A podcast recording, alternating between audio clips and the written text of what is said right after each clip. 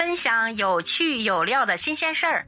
大家好，这里是二丫说两句，我就是那个贼爱唠嗑的二丫。你以为木棍只能用来烧火吗？不，有一位农村的大娘呀，用普通的烧火棍在墙上画画的事儿走红了网络。在山东聊城，有一位酷爱画画的大娘，叫丁春梅，我们呀叫她梅姐。不仅烧火棍是她的画笔，连煤球呀也是她的画笔，水泥墙、水泥地就是她的画布。她画出了玉帝哥哥和女王陛下的爱恨情仇。她画的牛郎织女。有情人终成眷属。他的画呀，美轮美奂，让人心疼爱怜的黛玉，午夜拜月的貂蝉，就连月里的嫦娥看到后也是自愧不如，匆匆隐入云中。他的每幅作品都是活灵活现、栩栩如生、线条流畅。这位梅姐呀，从小就热爱画画。小的时候，因为家庭条件不好，所以呀，梅姐就用烧完了的木棍当做画笔，在地下、在墙上画着玩儿。那时候的她呀，就已经表现出了异常的画画天赋。但是啊，无奈家庭条件的原因，她并没有进行系统的画画学习。直到现在，梅姐才终于借助网络社交平台展示自己的画工。除了人物画，梅姐也会画一些动物画、植物画，每一幅呀都画得栩栩如生、惟妙惟肖。平时梅姐呀要下地干活，只有闲暇的时候才有时间画画，而且呀，梅姐画画根本不用打草稿，拿起烧火棍上来就画，而且根本不会失误，寥寥几笔，一幅漂亮的画就跃然墙上。梅姐的作品不仅有民间故事，更有许多英雄人物，比如说抗日英雄刘胡兰、舍身炸碉堡的董存瑞，还有时代楷模无私奉献的雷锋。每个人物呀都被他画的仿佛活过来。他用烧火棍画画的短视频呀，达到了一千四百多万的播放量，还登上了微博热搜。你看。左手锄头，右手画画，谁说艺术家只能生在殿堂？梅姐呀，凭着一根火柴棍画尽了这世间美物，吸引了二十多万的粉丝关注点赞。据说呀，梅姐在她十一岁就开始帮奶奶画绣花的花样。后来呀，村里的家具厂邀请他帮忙给家具作画，就连隔壁村都来邀请他画画。二十四岁，他结婚后呀，因家里的农活还要照顾老人孩子，彻底放下了画笔。一直到二十多年后，四十六岁的梅姐出于对在部队儿子的思念，又重拾了画笔，穿着朴素衣服，拿着最廉价的普通画笔。下笔呀，却如行云流水般顺畅。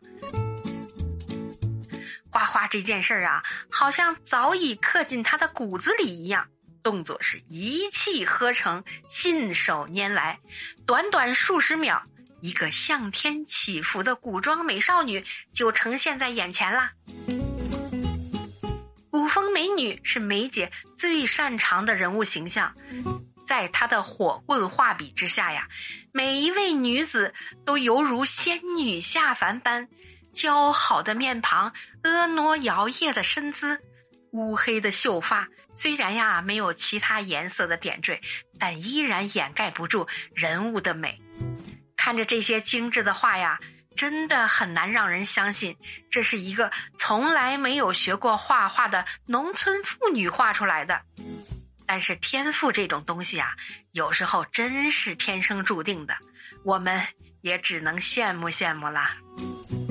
因为梅姐卓越的画工呀，在网络走红后，还被邀请到山东卫视的节目现场，在一场梁山伯与祝英台的唯美表演中，梅姐呀，手持火柴棍现场作画，一首歌曲结束，梁祝二人的身影便出现在了画布中，引来了现场观众的掌声。